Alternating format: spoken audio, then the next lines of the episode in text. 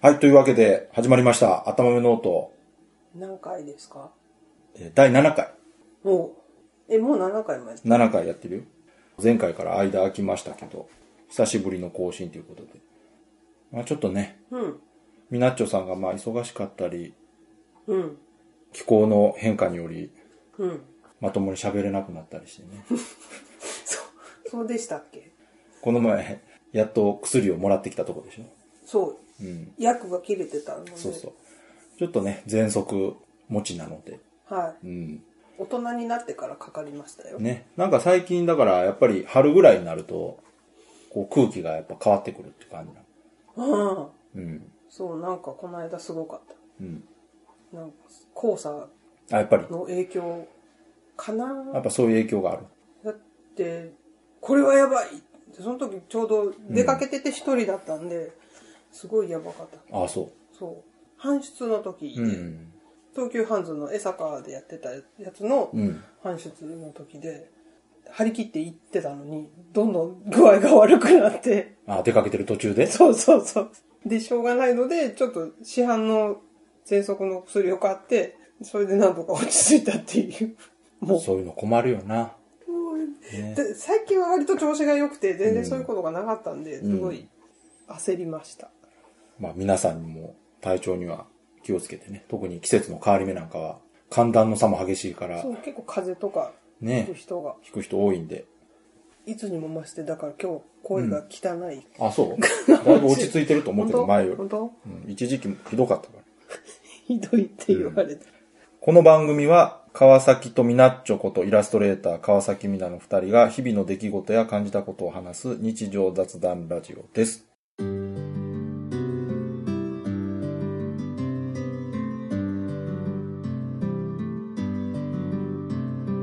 で、今回はね、うん話すことはですね、うん。またまたみなっちょさんの仕事の宣伝というか、宣伝告知告知お知らせと、えー最近私たち2人で、まあ、共通している趣味の話なんかをしようかなと思ってるんですけどうん。いつもね告知を後半にやるんうん。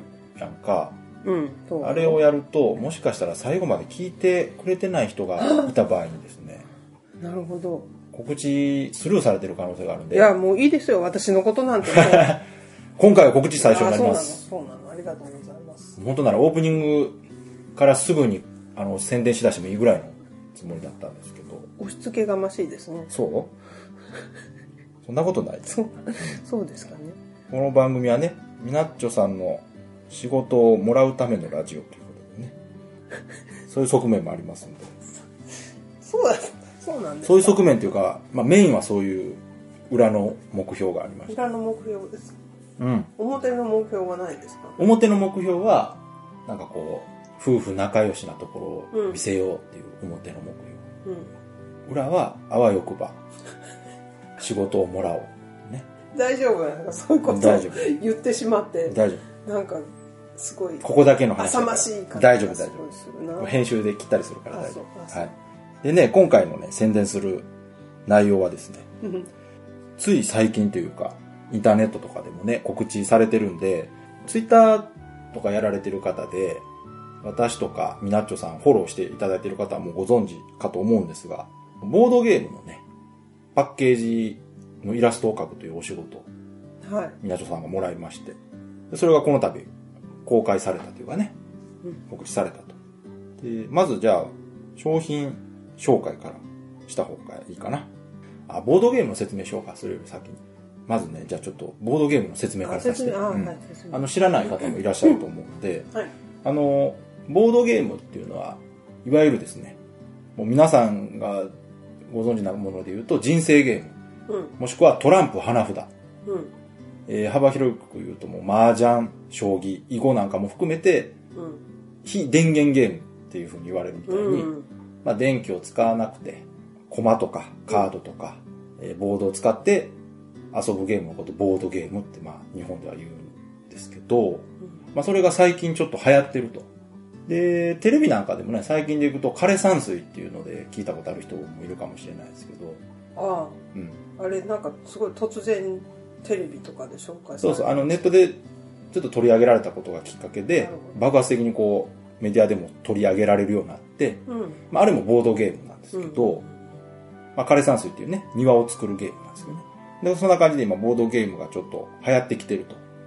で、ボードゲームのイベントっていうのが、今、日本でですね、年に3回、大きなイベントっていうのがありまして、まあ、ゲームマーケットっていううん名前でね、えー東京で年2回、大阪で1回、計3回あるんですけど、まあそういうところでね、いろんな、まあその、いわゆる有名な会社が出しているゲームもあれば、うん。個人の人があの趣味で作って販売してるものまで幅広く。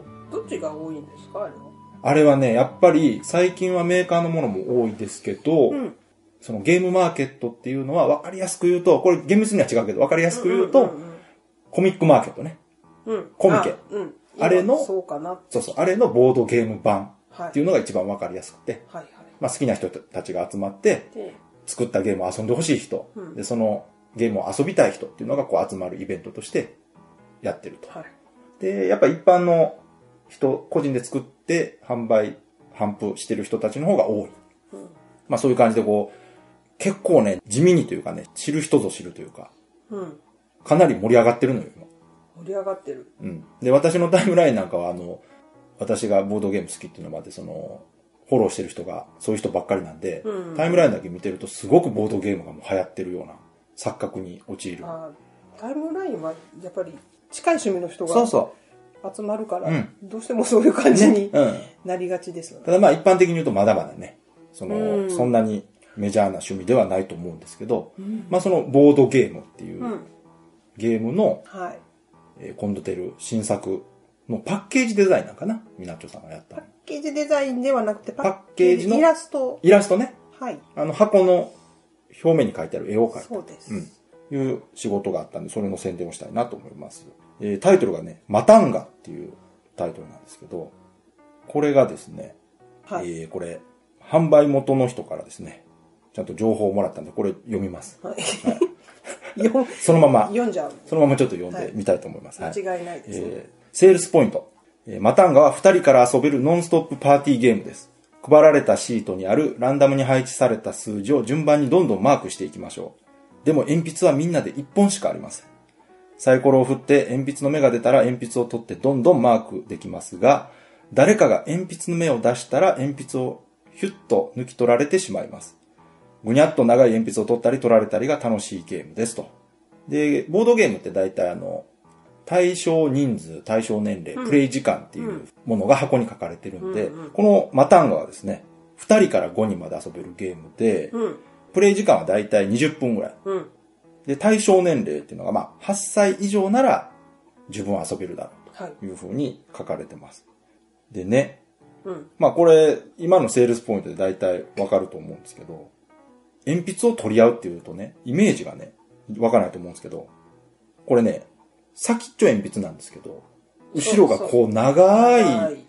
なんていうんかな、ぐビにゃニールぐの、にゃっとしたやつ。ビニールのあのホースみたいな感じあののね、かいわゆる硬い鉛筆じそゃなうくて。そうそうそう、ぐにゃぐにゃっとしたそう。ものが、そういうものがついた鉛筆で書くと。硬いの取り合ったらすごいそうそうそう。手に怪我をしそう。で、自分が鉛筆を持ってるときはそれで、えーシートに書かれた番号を順番にマークしていく。だから1から、どれぐらいやったかななん ?1 から50ぐらいまでやったかな数字が書いてあって、それを順番にマークしていくんですけど、マークしてる間に、その他の人がサイコロを振って、鉛筆の目を出した人がその鉛筆を奪い取って、で、奪い取った人が今度はそれをマークしていく。という風な感じで、これアクションゲームっていうジャンルのボードゲームなんやけど、こう、箱にもね、パッケージイラストがサイコロを振ってるシーンと、そう。鉛筆をこう奪うシーンっていうのが、一枚の絵として書かれてるんで、うんパッケージを見ればどういうゲームかが大体伝わるように書かれてるということで、えこのゲームがですね、さっき言ったあの、ゲームマーケット、春というのが、今度、5月5日の、ゴールデンウィークのど真ん中かな。5月5日の火曜日にね、行われるゲームマーケット春と、これはどちらで東京ビッグサイトで行われるうとん。いうことで、こちらがね、初出しかな、多分。うん。うん値段が2200円で販売されます。で、これ、ゲームマーケットでは、はい。えー先行して100個ぐらいうん。だけ販売されるそうで、うん。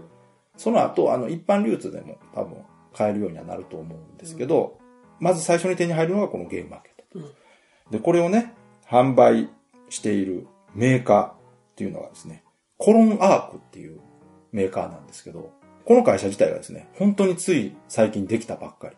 そうですね。できたばっかりというか、ゲームマーケットに合わせてぐらいの感じで立ち上がっているぐらい、うんできたとほやほやの会社なんですけど、まあ、これもともとあの、さっき言ったみたいにその、自主制作でボードゲームを作っていたサークルさんが立ち上げた会社すごい。と、ね、いうことで、大阪にある、えー高間ヶ原っていうね、同人ボードゲーム制作サークルっていうのがありまして、そこの代表の、まあ、タナヤンさんっていうね、これあだ名ですけど、タナヤンさんっていう方が、ずっとサークル活動されてたんですけども、えー今回ついに会社を立ち上げて、コロンアークという会社で出す第1弾のゲームがこのマタンガ。うん。で、これね、マタンガって聞き慣れないと思うんですけど、もともとこれメキシコのゲームなんですよ。メキシコのゲームというか作った人がメキシコ人。メヒコ。メヒコ、ビバメヒコはの方で、ルチャリブレで有名なね、メキシコですけそうど、えーヘラルド・ケバスさんっていう方なんですよね。で、この方、あの、メキシコのボードゲームショップの店長さんらしくて、い。ああ。 10年ぐらい向こうでボードゲームショップをやられた方がうん作られたゲームと。うん。ね。元がね。うんで、その、さっき言ったあの、代表の棚屋さんという方が、去年ぐらいまであの、メキシコでお仕事されてましてお仕事で、あの、その時にどうも知り合ったみたいですね。その時にこう話していく過程で、こういうつながりができて、今回の日本販売に直輸入ですね。直輸入やとそ思う。のゲーム自体。うん、そうそうそうそう。で、これ今回まあ、みなちょさん、絵を描いたということそうで、で今回その絵を描く時に気をつけたこととかあるなんか。気をつけたこと。ああ、それはその、オリジナルのマタンガのうん。ゲーム自体をちょっとお借りしてたんで、うん。で、まあその、イメージがね、全然変えてしまうのなはるほ、どちょっと、初めて日本語化する、日本語化っていうか、そそうねの日本で売るものだから、うん。イメージはそんなに変えたくないなと、個人的には思ったんで、んもう、その、マタンガのパッケージにあるイラストを、まうあん私の絵のタッチで描いたみたいな、ほうほう。描かせてもらったみたいな。いなんかその棚屋さんの方から注文とかあったのこんな感じにしてとか。や、特には、特になかっまあなかったと思うな。うん、なんかすごいな思い悩んだ記憶がないのでた。。あ、じゃあもう結構自由な感じでそうですね。とりあえずそのパッケージをの絵渡をさ描れいてて、ほしいそと。日本人受けするような感じとか言われた。そういうのう。もいなや、かっそこまでもなたあ、く、全然へえ。割と、じゃああの、もともとあれってほら、元のメキシコ版のパッケージにも近いやんか、絵自体は。そうそうそう。であれはもう、そんなに変えないようにしようと思ってやったのうん。うん。あの、変に変えてしまうと、そのあ、せせっかくあれがこうちゃんとゲームの感じなるほをどこう描いているんで、あ、じゃああれそのままを、の方が分かりやすいなと思ってあ。の元オリジナルを尊重したのはミナッチョさんの。あ、考えて私がもう勝手にやっただけそなうんでなすのけね。ど。はいはい。なるほど。うん、なんいかや、いいと思うよ。でも、あの、ツイッターでも褒められてたよ。本当あれが、やっぱりその、パッケージを見てどんなゲームかわかるそう、イラストっていうのそうはじゃないすとごく、意味がないいし、いやっぱり、動く、自分で動うくんゲームだから、それいや、あれが、す伝ごわくる。いいパッケージだっていうふうに言あってれよるかった。方がいましたよ。うんそこを脱線してしまうと、うん。なんか変な感じになってしまうんで。まあ、さっきから、タナヤンさん、タナヤンさんって言ってますけど、一応ね、前から遊び友達だったんで、こう、来やすく言ってるだけですので、 はい一応ね、代表の方ですから。本当だよ。聞いてる方が、タナヤンさんってなんやねんってね、思われたらあ困る。確かに。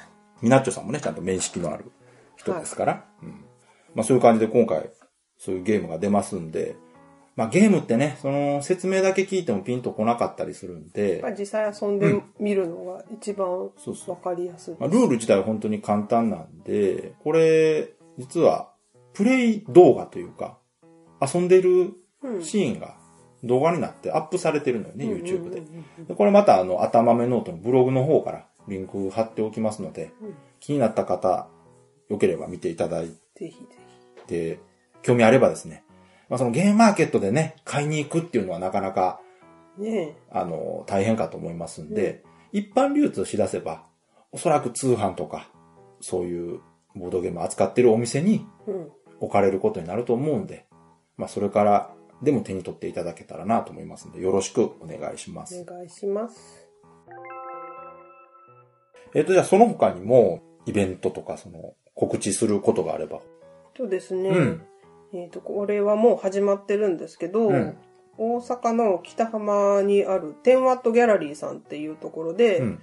えっ、と、今、猫踏んじゃったなギャラリー、ボリューム13、 13、13。 13ですおねう。を開催中です、うん。で。これが5月の4日までなんですけど、うん。何人って言ってたかな、うん ?60 人近い60人作家さんほー。が、まあ、あの、ギャラリーいっぱいに、絵とか写真とか、あと、グッズとか、雑貨とかを、手作りの、おー。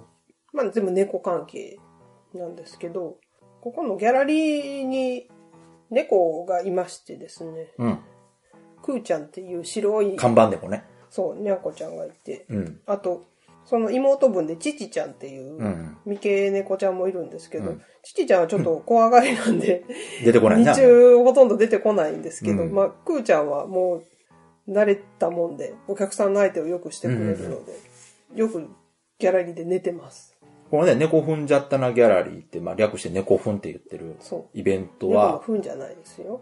年1回。ね、一。年1で13回やってるってことはもう13年続いてるっていこやー、とすごいですね。みなとさん何回目から参加してるのえ、もう覚えてないです。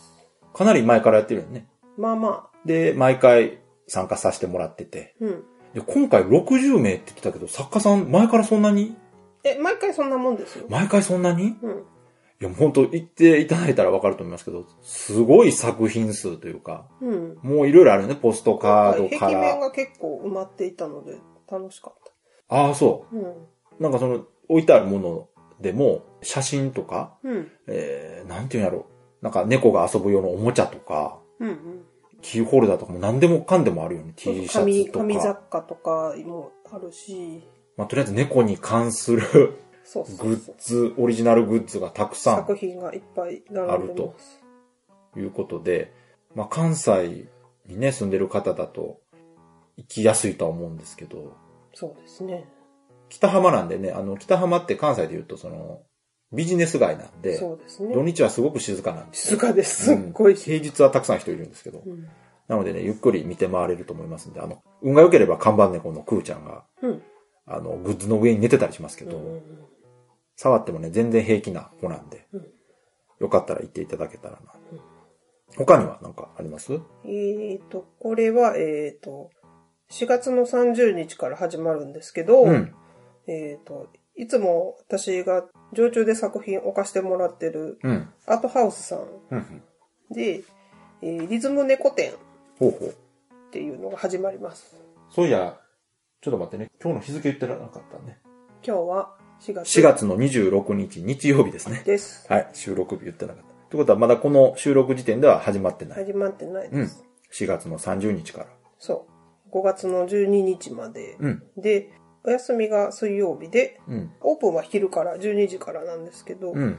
で、これはリズム猫っていうのは、まあ、音楽とか、うん。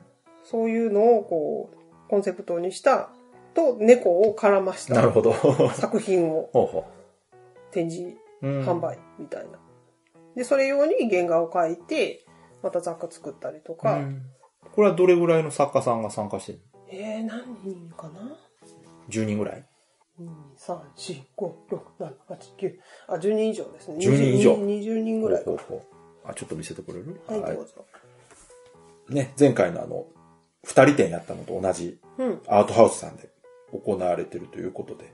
うんほうほうほう。リズム猫展ボリューム5。あ、これも5ってことは、えっといつも最近毎年猫展をやってて、でまあその猫展の5回目っていう意味のボリュームあーあ5そうなんなやんですうんいつもテーマは違うんで、うん今回はそういう、なるほどねじゃあこちらの方もよろしければそうですねぜひ行っていただいてまた感想を書くノートとか置いてあるのかな置いてありますね、じゃあそちらの方に一言ねいただける とあの作家の皆さん喜ばれると思いますそのうでですはねい別に私のことでなくても構わない、そうそうそうなんか気に入った作家さんを見つけていただけるといいな、まあこれもじゃああのさっきのね天話とギャラリーの「えー猫踏んじゃった」と合わせて、えー頭のノートのブログからリンク貼っておきますので、よかったら見てくださいもう一個あるんですけど、おおいいよすごいねここれも、な春はいろいろあるんですよあ、。やっぱりゴールデンウィークとかはい合わせて、そうそう、ゴールデンウィークがある。うん。どうぞどうぞ。で、これはですね、えっ、と、4月の22日がもう始まっちゃってるんですけど、まあ5月の10日まで、今、東急ハンズ三宮店うん。の5階の A フロアで、えっとインコと動物展うん。っていうのをやってるんですけど、はいはい。そこに出させてもらってます。これ、みなっちょさんのね、ツイッターとかでも、今告知してるやつね。そうですね。で、まあ、文鳥のブローチとか、インコのブローチとか、で今回は一筆線を作って、うん。で、あとまあ、ちょこっとちっちゃい原画とかをうんうん。置いてもらってるんで、まあ、ゴールデンウィーク期間中によろしければ、なるほど。こんな感じかな。うん。はい。なんかいっぱいあってすみません。すごいね。やっぱりゴールデンウィーク前後は、うん。いろんなイベントがやっぱりあるんですな。重なるのね。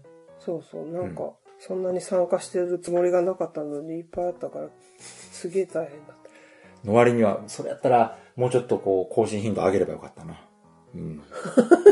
一番イベントが多い時に、更新頻度が少なかったから。いや、そろそろね、うん。いい時間で ね。思いのほか告知が多くて。えー、告知ばっかりじゃ面白くないでしょ そうそうほら本当はね、もう時間的には、これでも十分かなと思ったんですけど、まあ、みなちょさんのたっての希望によりですね、告知だけでは、ちょっといやらしいそうとだよ。いうことで、いやらしいわ。 じゃあもう一つのテーマ。えー二人で今共通してる趣味がね、いくつかあるんですけども、うん最近ではですね、私とみなっちょさん二人で一緒に見てるドラマがあるんですよ。海外ドラマね。うん。で、これの話をしようかなと。うん。で、これに関してはいつかね、喋ろうとは思ってた。おう 本当はね、もうこれもうささっと今回は終わらせるけど、また、さっさとち終ょわっらとあ、ね、改めて別の回でたっぷり話す。あうん、今回本当にちょっと触りだけ紹介みたいな感じにいこうかなと思うんですけど、えーこのドラマのタイトルがデクスターっていうドラマなんですね。で、これ今回話すに合わせてちょっと調べたんですけど、現在ね、第1シーズンから第8シーズンまで、あ。完結してるんでしたっけそうそう、続いてるドラマで、第8シーズンがつい先日というか、あ、そうなんだ。最近終わあ最近なっ、の完結したあ。ーで、第1シーズンがね、2006年あ、そんなの前。ドラマらしくてえ、そんな前そうそう。まあだから9年前えから始ままってるドラマだと。知らんかっで、えー海外ドラマなんですけどた。も、すごい頭悪そうな放題ついてるよね。それそうね、あの、サブタイトルが警察官は殺人鬼っていう、まあこれだけで大体どんな話かわかるんですけど、これ今から説明しようかそな。れいねや、これあの、まあ、あった方が分かりやすいけでど。もこれあのテレビで出てる時はないから、このうん、本題は。うん。あくまでもデクスターっていうタイトそうルだだけよで。ね。これね、あんまり聞かないよね。周りで見てるっていいうや、話。私も知らなかったよ。その、あなたがどこから探してきたのかね。いや、まあまあ、それは、それなんだけど、あの、海外ドラマっていうと、やっぱ有名なんで言うと、24とか、そうだね。まあロストとか、うん。ああいう、その、やっぱり日本の深夜枠でやってうるんドラマね、プリズンブレイクとか、うん。ああいうのがやっぱ有名なんですけど、全部途中までしか見てない。まあ、どれかでもね、一つでも見た方にはわかると思うんですけど、本当海外の連続ドラマ、うん。すごいこの、毎回次どうなる、次どうなるみたいな感じで、うん。最後まで気になるように、見たくなるように作られてるっていう感じなんですけど、このデクスターももちろんそういう作りになってるんですが、まあ、ざっくりあらすじを言いますとですね、えーこの主人公がデクスターっていう、これタイトル名前なんですよ。デクスターモー主人ガン公の。デクスター・モーガンっていうね、うん。人が主人公のドラマで、うんでこの主人公のデクスターっていうのはですね、マイアミ警察の警官なんですね。あ、そうか。一応警官は警官なんだ。もえー細かく言うと、結婚監視機関っていう仕事をしてる。うん。これまあ日本のあの監視機関ってあるでしょあの事件起きたらこう、なんか写真撮ったり、そうそう。現状に残されてたそう結婚を調べるとか。そうそう、あのパタパタして指紋撮ったりする人の中で、結婚に、血ですね。うん。結婚に特化したうん。ことを調べる監視機関うん。が主人公ということで、あの、ジャケット見てもらってもあの、 ニコッとこう、笑顔のデクスターの顔に返り血がかかってるっていうすごくね、インパクトのあるすごいジ残ャケットで。残酷そう。あれがでもね、ドラマをすごくあ表してるよね。一枚で。うん。で、これどういう話かまず言うと、主人公刑事なんですけど、これは実は表の顔でですね、裏の顔がなんと殺人鬼なんですね。さっき副題でも言ったけど。うん。でこの殺人鬼っていうのはまあいろいろあって、えーそのお金のために人を殺す人とか、恨みがあって殺す人っていうのがいるんですけど、デクスターはあの、快楽殺人者うん。で、殺すこと自体が目的のうん。殺人者うん。っていう、その性癖というか、そういう性質を持った男なんですけど、それがまあ表向き警察をやってると。うん。いうところ警察で働いてるそ人。うそう。そこの時点でもうこの設定だけですごく興味があると。うん。で、私もその、知ったきっかけはその設定だけ読んで、うん。もう惹かれて、これ絶対面白いだろうと。そうなんや。そうそうそう。設定とそのさっき言ったジャケットね。あ、うん。うん。が面白いと。ただまあその快楽殺人者とはいえ、実はデクスターにはルールが、うん。人殺しに対してちゃんとルールがあるとルールがありますね。いうのが、まあその、悪いことをした。まあ悪いことっていうと軽いかな。うんもう凶悪犯罪を犯したような、まあ、人として許せないようなことをうん、した人人物だ。けを狙って殺すと。世間的にうん。いうルールのもと、まあ、人を殺していくんですけど、これも、その、本人は正義のために行ってるわけではなく、そう、そこが。まずは、その、人を殺したいっていう欲求がある後付けのルールとして、殺してもいいけれども、悪いことをした人しか殺してはいけないっていうルールをまあ自分に課してるとうんいう中で、まあ人を殺しつつ表向きは本当に人のためになる仕事をしてるっていうね。うん。この二面性のある状態、設定でドラマがどんどん進んでいくとうんいうことで、あんまり言うとね、ネタバレになるんで、うん。結構、もうこれ以上は言えないんこれ以です上はけど、まあそれを、ほとんど喋ってない。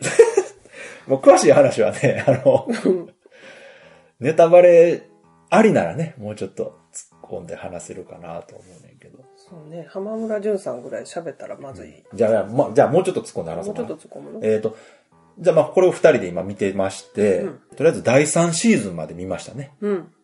1、2、3と。見ましたねうんで、これね、あの、海外ドラマ24とかに比べても見劣りしないというか、1話を見たらもう次が気になってしょうがないんで、うん。 2話を見ると。うんうん。で、2話を見るとまた2話の最後でびっくりするような展開になって、次どうなるんだろうっていうのでまた3話を見るみたいな感じで、うん。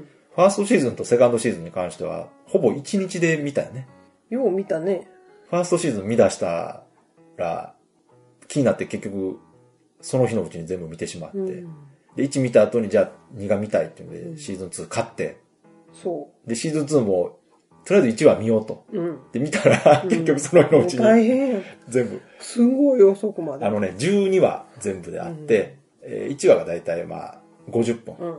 あるから、うんまあそこそこな時間かかるんですけど、本当にね、お話自体がすごく面白いし、演出がうまくて、あの、すごい、なんか血生臭い感じがするんやけど、うんでもなんかこう、ちょっとラテン系の音楽そうの BGM とともに、こう、割とデクスターのこうモノローグが面白い。そう、あのーやっぱテーマとしてね、その殺人鬼とか、あの、結婚、監視期間っていうところで、やっぱ、ちょっと血が出てくるシーンとか、なんかすごいグロい感うんじ残酷シしーン、残虐シーンというなか、くはない。なくはないね。やっぱりある程度はうん大人向けのドラマなんで、あのそう血が苦手な人は見ない方がいいあかのもね、セクシャルなシーンとかもあるし、やっぱり家族で見るにはあんまり適してないドラマではあるんしれない。あ、ですそう、大けど、人の人で見てください。うん。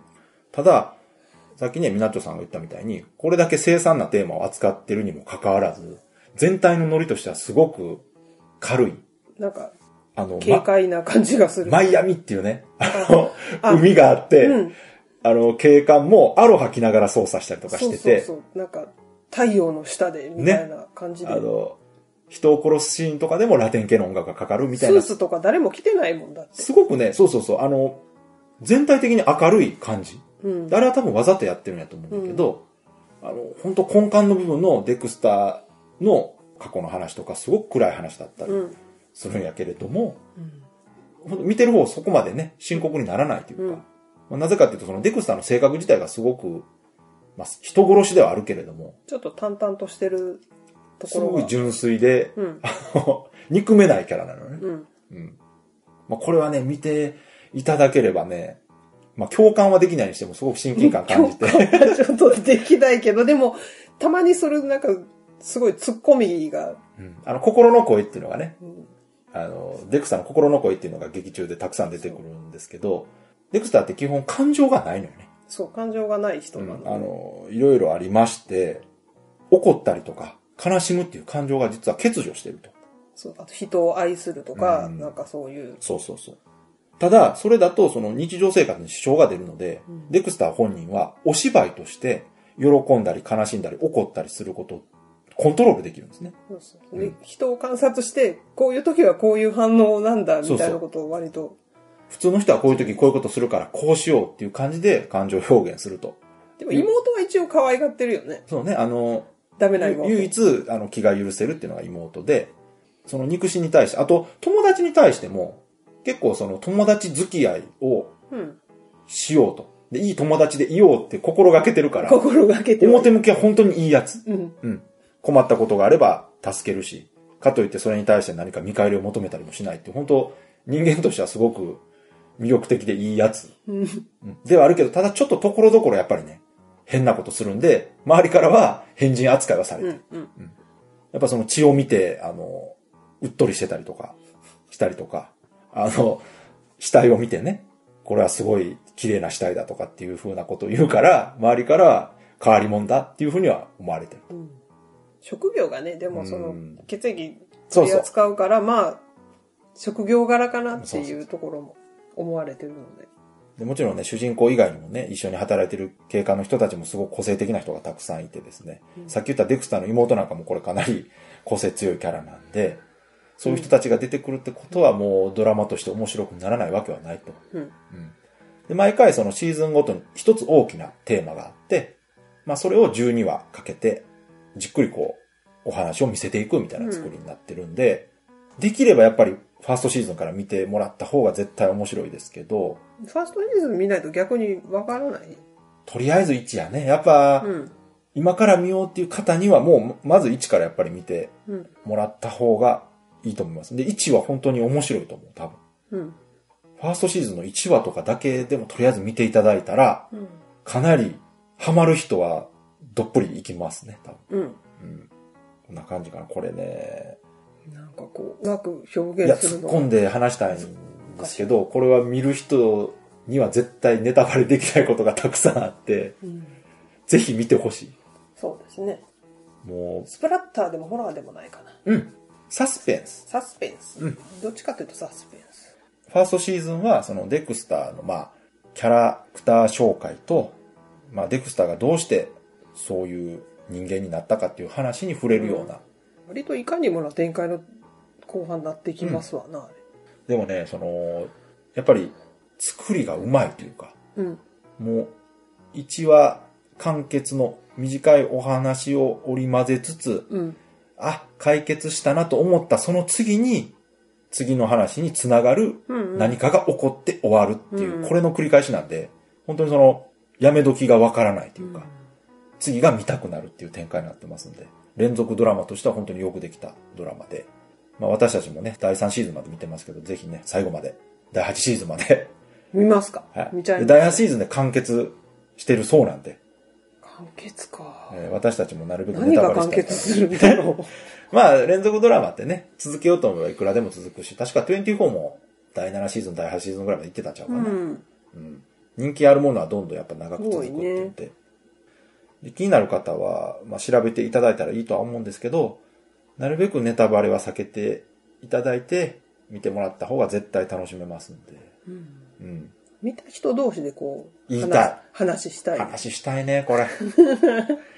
まあ、友達にもね。見てる人がね、本当にいないんで。でも友達に勧めたら一気に見てたからね。あ、そあう。ーそうそうそうそう。いや、これはね、面白いですよ、本当あの、知らなかった方、ぜひ見ていただいて、あの、残酷表現とか血が苦手じゃない方はね、大丈夫だと思いますんで、うん。